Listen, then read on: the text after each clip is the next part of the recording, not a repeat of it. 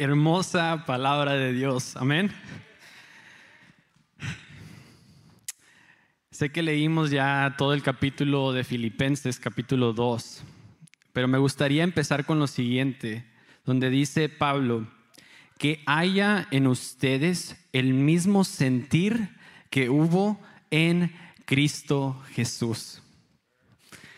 Les soy honesto, sé que sé cómo va a empezar esto, pero realmente no tengo ni la menor idea cómo va a terminar.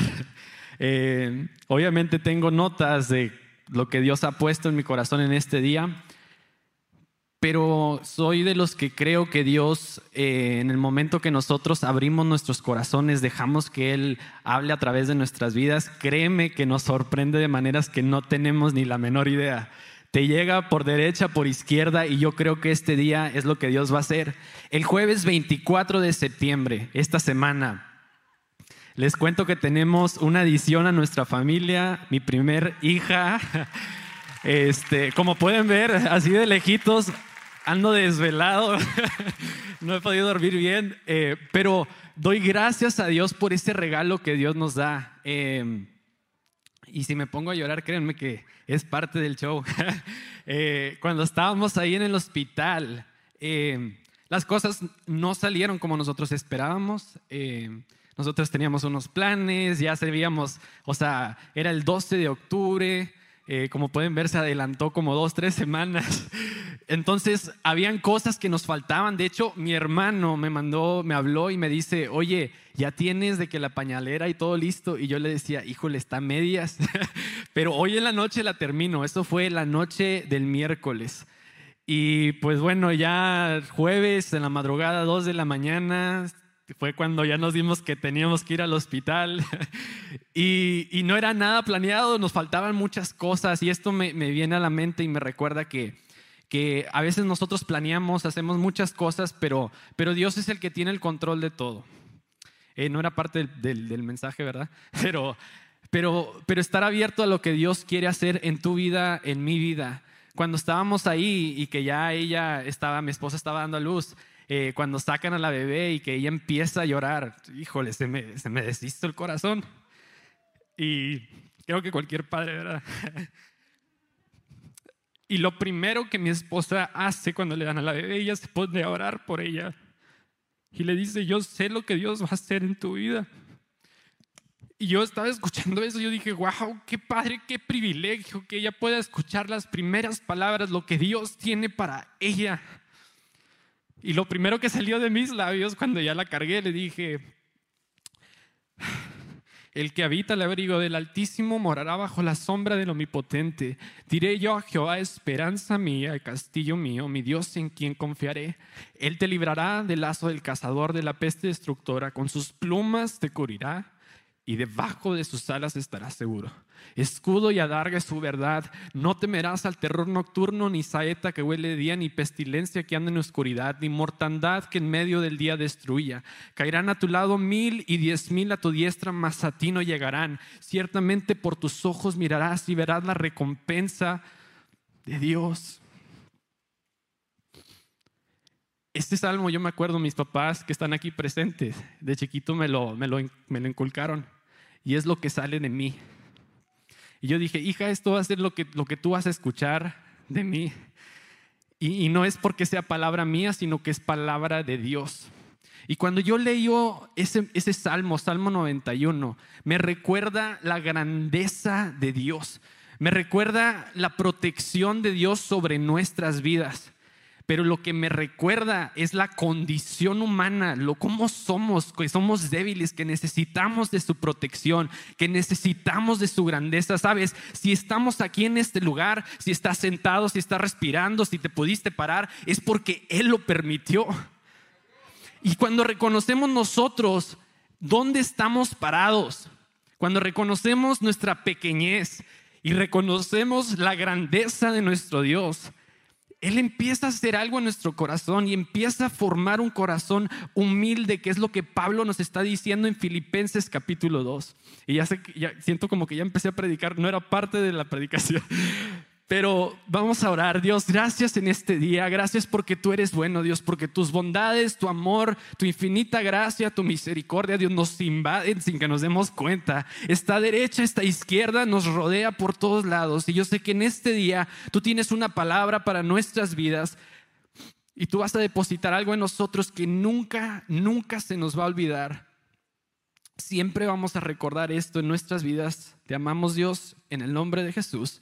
Amén. Les digo, yo tengo un problema bien serio y muchos de los que están aquí ya lo saben. Mi problema es que yo dejo termos de agua por todos lados.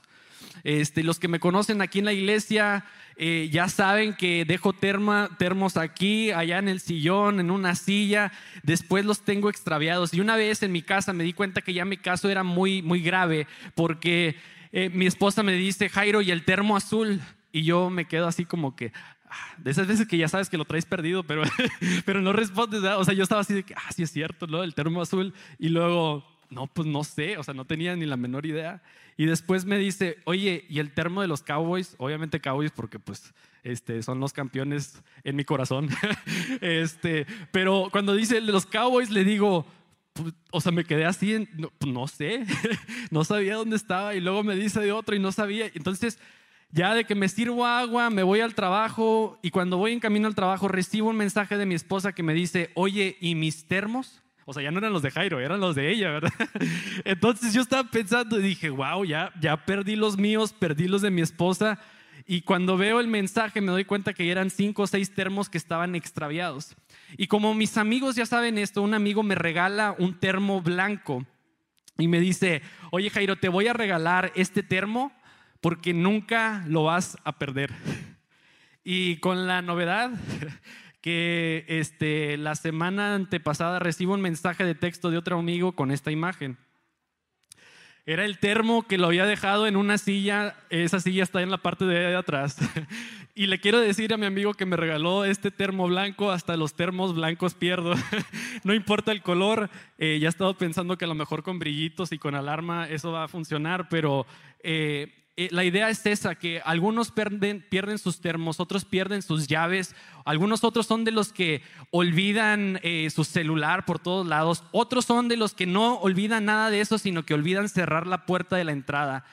Cuando entran, todas las moscas se están metiendo y, y se te olvida cerrar la puerta, pero sabes, los que padecemos de este problema queremos tomar cartas en el asunto y queremos decir, ¿sabes qué? Ya nunca más se me va a olvidar esto y llevas una buena, o sea, vas muy bien, o sea, los pasos que vas tomando ya no se te está olvidando nada, te sientes orgulloso de ti mismo porque dices, gracias, que no se me ha perdido nada, y luego de repente llega una foto como esa, que te recuerda que se te volvió a olvidar algo. Y yo estaba pensando en eso, y es donde Dios me trajo esto, para entender la humildad, tenemos que entender nuestra condición humana. Sabes, podemos sentir que llevamos un buen récord. Que todo lo que estamos haciendo, ayudando, trabajando, dando, nos hace merecer el título de buena persona. Que todo el tiempo que pasamos a lo mejor en oración, todo el tiempo que pasamos leyendo la Biblia es como que ah, me siento muy bien. Pero la verdad es que estamos lejos de ser buena persona muy lejos de ser buena persona. Yo sé que a lo mejor dices, esto no es lo que yo quería escuchar el día de hoy. Pablo dijo, no pretendo haberlo alcanzado todo. En Romanos 1.14 dijo, estoy en deuda con todos sean griegos, no griegos, sabios, no sabios. Imagínate un hombre que fue maltratado, que se entregó por completo por la vida de la iglesia, que, que, murió de la peor manera también. Y él dijo, no pretendo haberlo alcanzado todo. Y a nosotros a veces cuando te dicen, ah, es que eres muy buena persona, o sea, como que sientes bonito, ¿no? Dices, ah, qué, qué padre se siente que soy buena persona. Pero y luego te das cuenta que realmente no somos buenas personas. Pensamos en el siguiente ejemplo. Si tenemos una escala del 0 al 10 y te preguntan, ¿qué tan buena persona eres? ¿Qué tan buena persona eres, Eduardo? ¿Qué tan buena persona eres, Mario? ¿Qué tan buena persona eres? ¿Dónde ubicarías tu nombre en esa escala? Yo creo que algunos dirían, pues es que depende, o sea, con quién me estás comparando, ¿no? O sea, si me das nombres, a lo mejor como que es mejor. Vamos a poner el nombre de Martín Lutero Jr un reformador, una persona que estuvo luchando por los derechos civiles de los afroamericanos. Creo que si pensamos en su nombre, ¿en qué extremo de la escala lo pondríamos? A lo mejor no lo pondríamos en un 10 porque dicen, pues nadie es perfecto, pero lo pondrías del lado del 8 o 9, ¿no? Dirías, es que, pues la verdad, está en ese lado del, extremo. Ahora, yo sé que ya hablamos de una persona con que dices, pues del lado del 9-10, ¿verdad? Ahora vamos a hablar del 0 al 1 y se están muriendo por las ganas de saber quiénes están en el 0 y el 1, ¿verdad? Eh, aquí les va Arjen Robin. Algunos de ustedes lo conocen. muchos mexicanos lo conocemos y nunca se nos va a olvidar. 2014, yo sé que no, no es mala persona, él nada más les quiero decir, pero lo que nos hizo en ese mundial, si no sabes, puedes buscarlo en YouTube, no era penal. Eh, pero lo que él hizo en ese momento de que se avienta, como pueden ver ahí, nadie le estaba pegando, él se estaba cayendo, y tú dices, este chavo tomó clases de actuación o algo, ¿no? O sea, yo no sé qué está haciendo en el fútbol, pero bueno, pensando en esto, mínimo tenemos una idea, ¿no? Si él está de acá del 0, el 1 y ponemos a Martín Lutero acá en el 10, ¿dónde ubicas tu nombre? Digo, algunos dicen, pues yo no soy ni un Robin ni un Martín Lutero, entonces no creo que ubicaría mi nombre ni en el 0, ni el 1, ni en el 9, ni el 10, pero más allá pegándole a Martín Lutero. Pero Jesús dijo, nadie es bueno, solo Dios. Y si aún tienes dudas de esto, te pregunto, ¿sigues al pie de la letra los diez mandamientos? literal, o sea, si te pones a pensar en esta pregunta, a lo mejor dices, es que Jairo, yo nunca he asesinado. Pero te digo que dice Mateo 5, versículo 21, esto es lo que dijo Jesús. Ustedes han oído que se dijo a los antiguos, no matarás, y cualquiera que mate será culpable de juicio. Pero yo les digo que cualquiera que se enoje contra su hermano será culpable de juicio. Amigos, el mensaje de hoy no se trata de cinco pasos para nunca perder tu termo. El mensaje de hoy es que todos sin excepción alguna. Si a lo mejor tú viniste a, este lugar sin ganas o te trajeron arrastrando, o a lo mejor tú viniste solo aquí o estás escuchando ahí el en vivo, el mensaje es esto. Todos necesitamos un Salvador. Cristianos, no cristianos, ateos, pecadores, buenas personas, ricos, pobres, con nada del mundo podemos comprar nuestra salvación. Con nada, puedes tener millonadas, no puedes comprar tu salvación. Ningún desinfectante o antibacterial es capaz de limpiar nuestro pecado. No existe un desmanchador que limpie y borre todo lo que nos contamina más que la sangre de Jesús que fue derramada por nosotros en la cruz del Calvario. Eso es lo que te hace, eh, es lo que te llena, no porque tú lo puedas, no porque seas autosuficiente, porque no lo eres. Créanme que no quería gritar en este día, pero es... Dios me recuerda, miren, esta semana que estaba haciendo el estudio le mandé un mensaje a nuestro pastor, a Juan Pablo, y le dije, ¿sabes qué, bro? Le dije, yo creo que tenemos que tomar al cero o un sal de uvas antes de escuchar este mensaje, porque a mí se me está revolviendo el estómago. Porque yo sentía eso así como que, ay Dios, como que a veces te sientes de que, ah, pues voy por una buena ruta, ¿no? Pero Dios te dice, hijo, tú, tú por ti solo, tú no eres suficiente, tú me necesitas a mí. Y para reconocer es la humildad, tenemos que reconocer su grandeza y nuestra pequeñez. Cuando reconocemos eso, entendemos que no es por nosotros mismos, sino es por su poder. Es correcto, tú no eres suficientemente bueno, pero Jesús es suficiente para ti. Sabes, cuando entendemos esto tan importante, que Jesús es suficiente para nosotros, no hay lugar para vanagloriarnos. No hay un lugar para que te sientas tú de que, ah, o sea, yo el dinero que tengo es porque lo trabajo. No, el dinero que tienes es porque Dios permita que tú respiras, que te puedas levantar, que puedas caminar. Si tú no pudieras hacer eso, es muy probable que no estuvieras en tu trabajo. Pero hay un Dios que te quiere recordar, ¿sabes qué? Despierta. Despierta que te estoy diciendo que tú puedes hacer lo que estás haciendo por mí, no por ti mismo. Es por mi Hijo Jesús.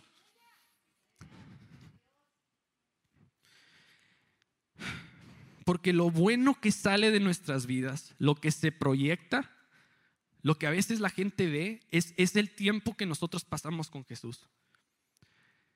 E, escuché hace poco y, estaría padre, no sé, a lo mejor un día lo, voy a, estudiar un poco más, pero me, encantó.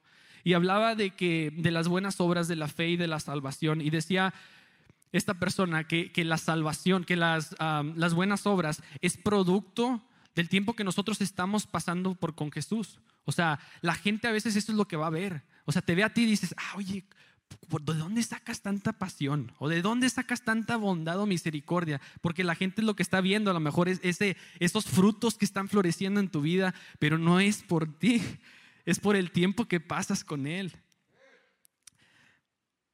Y hay que reconocer su grandeza. El primer eh, hay una cosa aquí que me, me, acuerdo un día que estaba trabajando y, llegué a ver la luna y veía, o sea, yo a veces estoy así de que veo un pajarito y estoy viendo bastantes cosas, pero vi la luna y, y me, me entendí esto. Así como la luna es el reflejo de la luz del sol, la cual no se ilumina por sí sola. Así eres tú y yo, nosotros somos el reflejo de Jesús. ¿Sabías eso? La luna no, no tiene su propia luz, sino que es el reflejo del sol. Así somos tú y yo. Y es, y es uno de los principios que tenemos que como que tener bien presentes. El primer ah, punto que me gustaría hablar es todo reflector apunta a Jesús. Efesios capítulo 2 versículo 8 dice, ciertamente la gracia de Dios los ha salvado. ¿Por qué? Por medio de la fe. Dice, esta no nació de ustedes, sino que es un don. En otra versión dice, es un regalo. Es un regalo de Dios. Ni es resultado de las obras para que nadie se vanaglorie. Si nuestro valor como humanos, nuestra salvación estuviera basada en nuestros logros, sería muy parecido a esta imagen de los cowboys, que por ahorita, ahorita va a aparecer. Eh, esta fue la imagen del partido de la semana pasada. Todos aventándonos por ese gran logro. Todos aventándose así porque imagínate, obteniendo ese logro vas a cargar una medalla acá de que, ah, para que todos te vean. Pero la verdad es que no iban a existir suficientes logros para que tú alcanzaras medallas. Muchos de nosotros estaríamos sin medalla porque ya no alcanzábamos, porque todos estaban aventándose por ese gran logro. Pero gracias sean dadas a Jesús Gracias sean dadas a ese Dios, que nuestra medalla fue ganada a nuestro favor. Esa medalla fue ganada a favor tuyo, a favor mío. ¿Y sabes qué dice esa, esa medalla? Cuando Dios te ve, dice lavado, limpio, puro, no porque tú lo eres, sino porque ve a Jesús en ti. Esa es la medalla que fue ganada por nosotros. Si tú te emocionas, si tú estás en tu casa y tienes que saltar del sillón, si quieres saltar ahorita, no hay ningún problema, porque sabes qué? Es cuando reconocemos que no somos salvos por nosotros mismos. Jesús tuvo que venir a morir en esa cruz. No hay ningún momento que podemos detener de hablar de la salvación. No llega un momento donde dices como cristiano, ya, creo que ya sé todo eso de la salvación. No, la salvación se habla todos los días. Todos los días. Porque reconocemos que simplemente por Él somos salvos.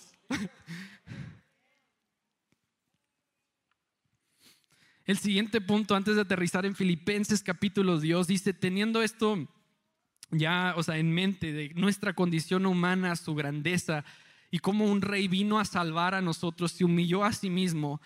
Cuando estamos frente a Jesús, tu posición, mi posición es irrelevante. Marcos capítulo 5, versículo 21, dice, pasando otra vez Jesús en una barca, a la otra orilla se reunió alrededor de él una gran multitud y estaba sentada junto al mar. Y vino uno de los principales de las sinagogas, llamado Jairo. Este es Jairo 1.0, yo soy 2.0, él es 1.0. Dice, se acercó Jairo y luego que lo vio se postró a sus pies y le rogaba mucho diciendo, mi hija está agonizando, ven por las manos, ven pon las manos sobre ella para que sea salva y vivirá. Sabes, estamos viendo aquí un líder religioso, dice aquí uno de los principales de la sinagoga. Alguien con un alto rango reconoce que su posición es irrelevante, que el nivel en el que él se encontraba, en el nivel religioso, ese nivel no va a salvar a su hija. Y yo me pongo a pensar en esto, ahora que soy padre. Y creo que cualquier padre haría cualquier cosa por sus hijos. Lo que sea, ¿verdad? Y él llega a un punto que dice, ¿sabes qué? No importa que yo sea un líder religioso, mi posición es irrelevante. Porque yo sé que el único que puede hacer algo es Jesús. Nuestra posición aquí en la tierra, esta es la mejor de hecho posición que nosotros podemos tener. Porque es solamente a través de Él que nosotros podemos ser salvos, ¿verdad? Y cuando reconocemos eso, tu posición, mi posición es irrelevante. Porque Él es el grande, Él es el gran yo soy, Él es el rey de reyes y señor de señores. No hay más que postrarnos a sus pies ante su grandeza, el que todo lo puede. Ahora sí, ya que tenemos esto, como que ah, ya entendí más o menos como dónde estoy yo posicionado, dónde está Dios y qué es lo que Él hizo por mí, entramos a Filipenses y aquí donde sí se nos va a poner bien y bonito. Características de un, de un corazón humilde en base a Filipenses capítulo 2, versículos del 1 al 9. Eh, Pablo está hablando a la iglesia de Filipos. Pablo aprovecha la oportunidad para dar algunas instrucciones a aquella comunidad que tanto estimaba. Hace una serie de, exhortaciones a la iglesia. Ante todos los cristianos deben vivir de acuerdo al Evangelio y les recomienda en especial la armonía y la humildad. El fundamento de esa actitud cristiana está en la unión con Cristo y se refiere con el, por eso se refiere con el título. Si tú ves en tu Biblia, en esa parte de Filipenses capítulo 2, eh, empezando desde arriba, el título, que es lo que dice humillación y exaltación de Cristo. El primer punto que está hablando en Filipenses 2.3 es el siguiente. Y este lo voy a poner, no va a ser como que no Vamos a usar la palabra tú. y esto es porque es para todos. No seas egoísta, no trates de impresionar a nadie. Filipenses capítulo 2, versículo 3 dice, no hagan nada por contienda o por vanagloria. ¿Has estado en conversaciones donde, donde está muy, muy intensa la conversación y, y sientes así de que el estómago, híjole, Tienes tantas, así que se te está revolviendo y quieres decir y quieres hacer y en tu mente a lo mejor no estás diciendo nada, pero estás aventando sillas, mesas, todo así, ¡ah!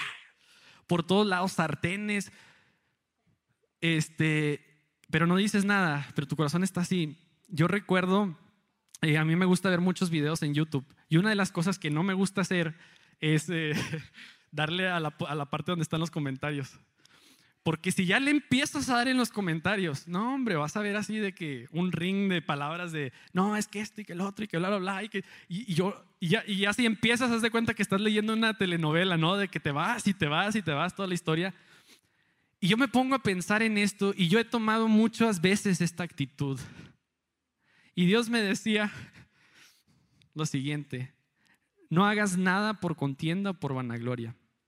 No seas egoísta no trates de impresionar a nadie. Cuando estaba chico recuerdo que, eh, no sé si les dije esto a mis papás, pero cuando estábamos comiendo fritos, o no sé cómo les digan en sus países, papitas, ¿sí? Eh, eh, voy a usar el ejemplo del Dorito. cuando estábamos comiendo y vamos a decir Doritos, yo me tenía que comer el último dorito porque lo tenía que disfrutar. o sea, yo estaba viendo a, ya sea mi primo o mi hermano o algún, algún amigo y yo tenía mi bolsita y me dejaba el último dorito porque yo tenía que comérmelo, tenía que ser el último que disfrutaba eso. Y a veces así somos en nuestras conversaciones. A veces nosotros queremos ser el último para disfrutar eso y que digas, yo tengo la razón. Pero Jesús dice, no hagan nada por contienda o por vanagloria. ¿Cómo podemos contrarrestar esto? Una manera práctica. Pablo dice, considera a los demás más importantes que a ti mismo. Filipenses 2.3 dice, al contrario, háganlo con humildad, considerando cada uno de los demás como superiores a sí mismo. Qué manera más loca de vivir, ¿verdad? A veces te pones a pensar y dices, va en contra de lo que, eh, lo que sucede en el ámbito de nuestro trabajo, que a veces hay, hay jefes que te tratan de humillar para ellos sentirse superiores a ti. Pero Dios te dice, no, Dice que trates a los demás como si fueran, dice, como superiores a ti mismo. Cuando llegues a una conversación, cuando llegues a, un, a una casa, algunos a lo mejor porque somos cristianos, ah, puedes llegar a un lugar y te sientes el cristiano de que aquí yo tengo la razón, todos los que están aquí no son cristianos, entonces yo voy a tener la última palabra, pero Dios te está diciendo que trates a los demás como superiores a ti mismo, que tú te humilles, que tú honres a ellos, que tú les sirvas, que así como Jesús se hincó, lavó los pies de sus discípulos, eso es lo que nos está llamando Jesús a hacer a nosotros. No importa tu estatus social, tu conocimiento, veamos a los demás como superiores a nosotros mismos. Una vida humilde fue a la cruz. El siguiente punto es, no busques tu propio interés. Filipenses 2.4 dice, no busque cada uno su propio interés, sino cada cual también el de los demás. Unos meses atrás, cuando empezó la pandemia, yo recuerdo que se había agotado el papel de baño, el antibacterial, eh, este, muchas cosas, ¿verdad? Desinfectante. Y recuerdo que, que ah, me pongo a pensar en eso y la gente tomaba y, guardaba en su closet y todo. Y luego después había gente que necesitaba. Pero la gente no, se compas no, no, no, no tenía la compasión de poder decir, ¿sabes qué? tú lo necesitas, aquí está también. Pero Dios me permitió ver eso, Dios sí me permitió ver corazones de personas que, se, que decían, ¿sabes qué? Yo no sé cuánto vaya a durar esto, yo no sé si a lo mejor va a durar meses y no vaya a tener para mí, pero te voy a regalar a ti, te voy a dar a ti, considerando a los demás como superiores a nosotros mismos. Y dice, no hagas nada por tu propio interés, sino cada cual también en los demás. Filipenses capítulo 2 versículos 5 dice que haya en ustedes el mismo sentir, la misma mentalidad en otra versión dice que hubo en Cristo Jesús. ¿A qué se refiere? Se refiere a lo siguiente, lo que dicen Filipenses 2, 3. No hagan nada por contienda, por vanagloria. Al contrario, háganlo con humildad, considerando cada uno a los demás como superiores a nosotros, a, a, sí mismo. Esa es la mentalidad a la que se está refiriendo Pablo.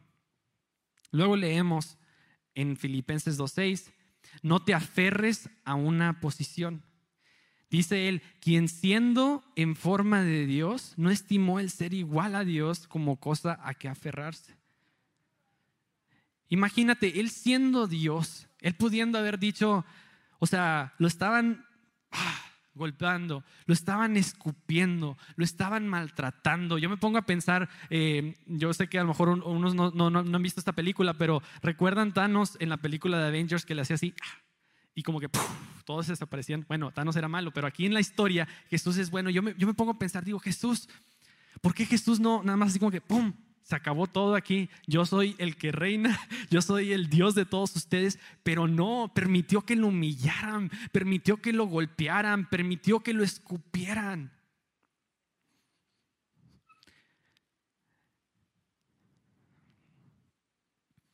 O cuando lo acusaban aún, él teniendo la razón, porque él es Dios, no se detuvo para decir, a ver, a ver, aquí todos tienen que estar a mi favor.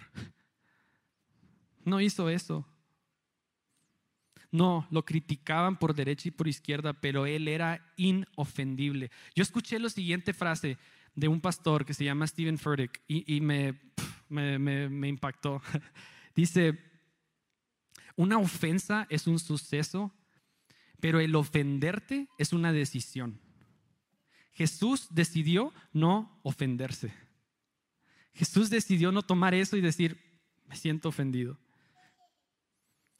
La siguiente parte es renuncia a tus propios privilegios, renuncia a tus privilegios. Filipenses capítulo 2, versículo 7 dice, sino que se despojó a sí mismo, tomando forma de siervo, se hizo semejante a los hombres. Yo, yo soy bien visual este, y me pongo a pensar en esto. Si, si nosotros nos encontramos en este punto, Él está acá porque Él es Dios, un Dios grande. Y está diciendo este versículo, sino que se despojó a sí mismo tomando forma de siervo y se hizo semejante a los hombres. O sea, él como se fue un nivel abajo, renunció a su igualdad, se bajó un nivel haciéndose esclavo de todos, tomó una posición la cual muchos de nosotros aún en este día no tomaríamos. Porque ¿quién soy yo para rebajarme a ese nivel? Diríamos, ¿verdad? ¿Quién soy yo para pasar de ser un líder super a uno que está trapeando los pisos? ¿Quién soy yo para que me digas que tengo que hacer esto y lo otro? ¿Quién soy yo en mi trabajo para que me digas, ah, tú tienes que sacar la basura? Mientras tanto, hay un mundo peleando por posiciones. Y es la verdad, es muy triste ver esto. Pero Jesús no fue lo que Él nos enseñó. Él nos enseñó lo contrario. Tomó forma de siervo, se humilló a sí mismo, se hizo semejante a los hombres. Algo que se ha convertido como un lema en nuestra iglesia es que te vas a parecer a Jesús el momento en el que estamos sirviendo. En ese momento es cuando vamos a parecer su carácter, cuando vamos a decir, ¿sabes qué? Ahí hay un hijo de Dios, uno que sirve, uno que se humilla uno que dice, ¿sabes qué? Yo voy a dar por ti, yo voy a honrarte a ti, yo voy a levantarte a ti. Eso es lo que Él está imponiendo en nuestros corazones y lo que nos enseña. Queremos reflejar el carácter de Jesús. Pensemos, ¿cómo puedo servir a otros? Siguiente punto es humillación y obediencia. Filipenses capítulo 2, versículo 8 dice, y estando, recuerden su grandeza, nosotros aquí en la parte de abajo, dice que se humilló como semejante a los hombres y luego dice, y estando en esa condición de hombre, se humilló a sí mismo y se hizo obediente hasta la cruz. O sea, no se quedó en este punto donde estamos tú y yo, se humilló todavía hasta la muerte en la cruz. Sabes, la, la actitud de los primeros cristianos reflejaba tanto la actitud de Jesús al poner en práctica lo que aprendían de él, en su obediencia. Algo que nos enseña este, este versículo y este capítulo también es la obediencia, la humillación y la obediencia. Fue a través de su obediencia que entonces los llamaban a estos cristianos. No era porque nada más así de que tocaban muy bonito la guitarra o porque se paraban en un lugar y este, publicaban algo muy bonito en Facebook, en sus muros. No era por eso, era porque veían la obediencia de lo, de lo que Jesús había enseñado.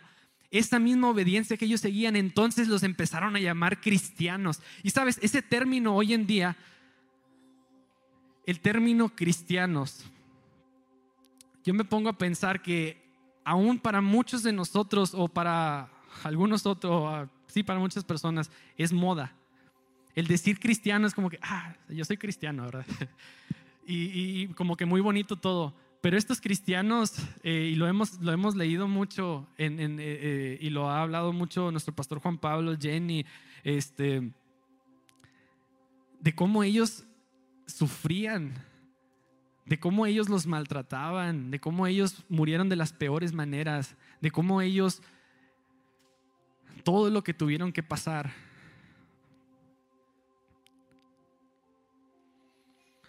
Hoy en día tenemos calcomanías de la cruz. Unos de nosotros a lo mejor las colgamos, para otros a lo mejor es moda. Dentro de la cultura de los primeros cristianos, la cruz tenía una connotación negativa. Era un símbolo de ejecución de los peores criminales. No había consuelo para alguien que era crucificado. El motivo final de la muerte de miles de condenados que los clavaban en una cruz, ¿sabes qué era? Asfixiados. Imagínate estar en cuando Jesús estuvo en esa cruz. Está la gravedad, obviamente te está te está estirando hacia abajo. Yo batallo para respirar, como pueden ver. No puedo respirar muy bien por mi nariz. Pero me pongo a pensar, él estando en esa cruz, colgado, la gravedad lo, lo, atraía hacia abajo. Llega un punto donde tú ya no puedes respirar.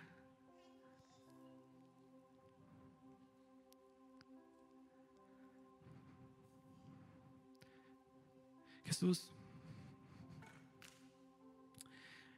Perdónanos por tantas veces que tomamos tu sacrificio en la cruz como un suceso, una historia simplemente. No es una historia simplemente, es, es el regalo que tú nos diste a nosotros. Padre, yo te pido que tú hagas algo en nuestras mentes y en nuestros corazones, Dios. Que de este día, de este lugar, de, las, de su casa, cada uno que lo esté escuchando este mensaje, se puedan abrir los ojos y entender Así como lo hizo Jairo en ese momento donde su hija estaba agonizando. Que lo único que podemos hacer es rendirnos a tus pies en señal de que sabes que yo no puedo hacer nada. Es por ti, Jesús. Es por ti. La muerte en la cruz nos recuerda que ninguna acción, por más correcta que sea, por más buena que sea, nos puede salvar. Ningún desinfectante o antibacterial es capaz, es suficiente de limpiar nuestro pecado. Filipenses 2.9, su misión se torna en exaltación, por lo cual Dios también lo exaltó por lo sumo y le dio un nombre que es sobre todo nombre para que en el nombre de Jesús se doble toda, toda rodilla de los que están en los cielos y en la tierra, debajo de la tierra, y que toda lengua confiese que Jesús es el Señor, para gloria de Dios Padre. Eso es lo que sucede cuando tú, cuando existe ese corazón que se, se sumerge, que dice que se, que se pone en esa sumisión, que se, que se arrodilla, que se humilla a sí mismo. Lo único que existe es exaltación del Padre, exaltación donde dice, ahí hay un hijo que se está hincando, que está poniéndose en sus rodillas, que me ama. Eso es lo que Dios va a hacer en ti. Va a exaltar, va a decir, ¿sabes qué? No es por ti, es por lo que veo a través de mi Hijo Jesús en ti, que yo voy a depositar algo en ti para levantarte. Si te sientes desanimado en este día, recuerda lo siguiente, Jesús murió por ti, Jesús fue clavado en la cruz, Jesús se entregó por completo, derramó toda sangre en esa cruz para salvarte. No hay más que eso. No hay más que reconocer eso en nuestros corazones. Y si tú te estás quejando en este momento por esto, por lo otro, recuerda a ese Jesús que estuvo ahí clavado. Y que dice, sabes que yo morí por ti. Yo morí para amarte. Si te sientes con ansiedad, te sientes con depresión, no más ansiedad, no más depresión, no más eso, porque Jesús lo pagó por ti.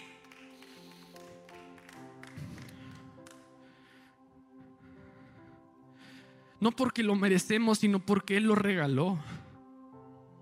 El resultado de humillación y es la exaltación de Cristo. Esa es la grandeza de la humildad. Uno que vino a esta tierra se humilló a sí mismo, no esperando recibir premios ni aplausos. No esperaba que lo recibiéramos todos. ¡Wow!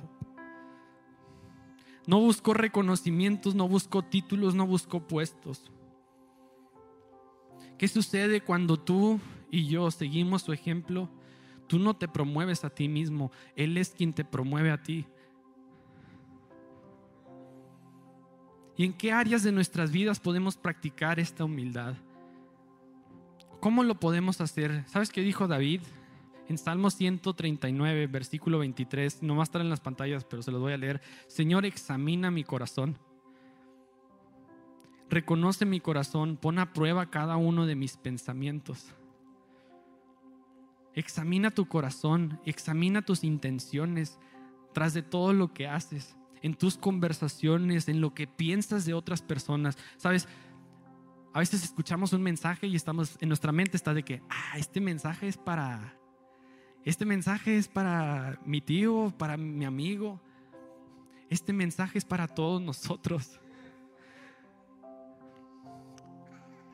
Examina tu corazón, en tu corazón de tus labios, ¿qué es lo que sale más? ¿Honra o crítica?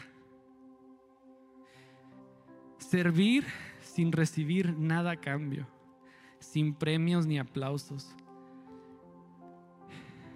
Y la verdadera humildad siempre, siempre va a apuntar a Dios.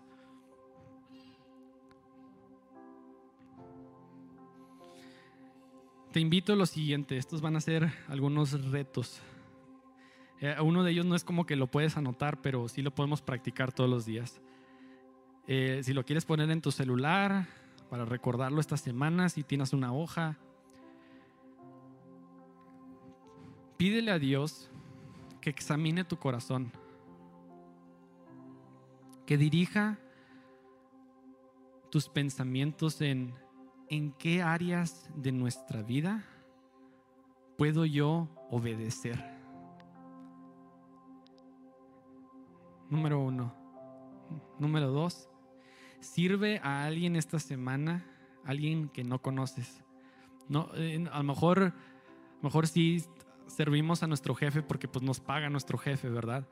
Pero no, no, si es tu jefe, Dios te lo pone en tu corazón, hazlo con tu jefe. Pero hazlo de una manera no esperando recibir algo a cambio. Sirve a alguien más, dando de tu tiempo, dos, tres de la mañana, lo que sea, sirve a alguien más.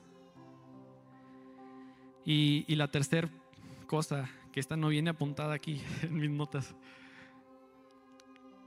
es un corazón humilde habla de la gracia y la salvación de Jesús. Te invito a que esta semana hables de su gracia como nunca antes. Porque cuando lo hacemos, cuando entendemos eso, nuestra posición, su grandeza y lo que Él hizo por nosotros, lo único que nosotros podemos hacer es hablar de esa gracia por la cual nosotros somos salvos. Habla de su gracia, habla de la salvación. Y, yo sé que hay personas aquí, me gustaría hacer la siguiente oración. Si, si tú a lo mejor te invitaron a este lugar, escuchaste a un raro que está gritando y diciendo de más, si te invitaron en línea o estás escuchando este mensaje ahí en línea y no conoces, y no, no está Jesús en tu corazón y tú quieres aceptarlo en este día, los que estamos en este lugar, iglesia, los que están en su casa, Vamos a cerrar todos nuestros ojos.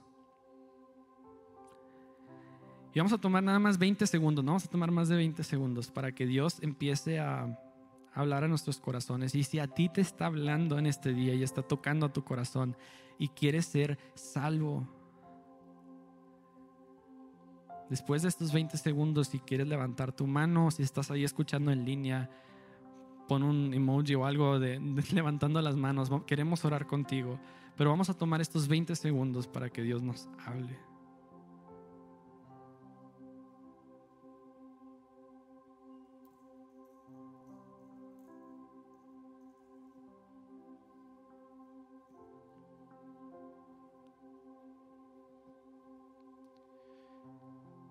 Si tú aceptas ese llamado, estás en este lugar, todos con los ojos cerrados, levanta tu mano ahí donde estás. Si tú no eres salvo, si nunca te han hablado de Jesús, de su salvación, si tú estás aquí, si quieres alzar tu mano, si estás en línea, déjanos saber también.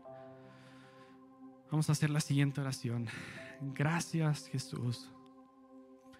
Gracias porque no merecíamos nada de lo que tenemos.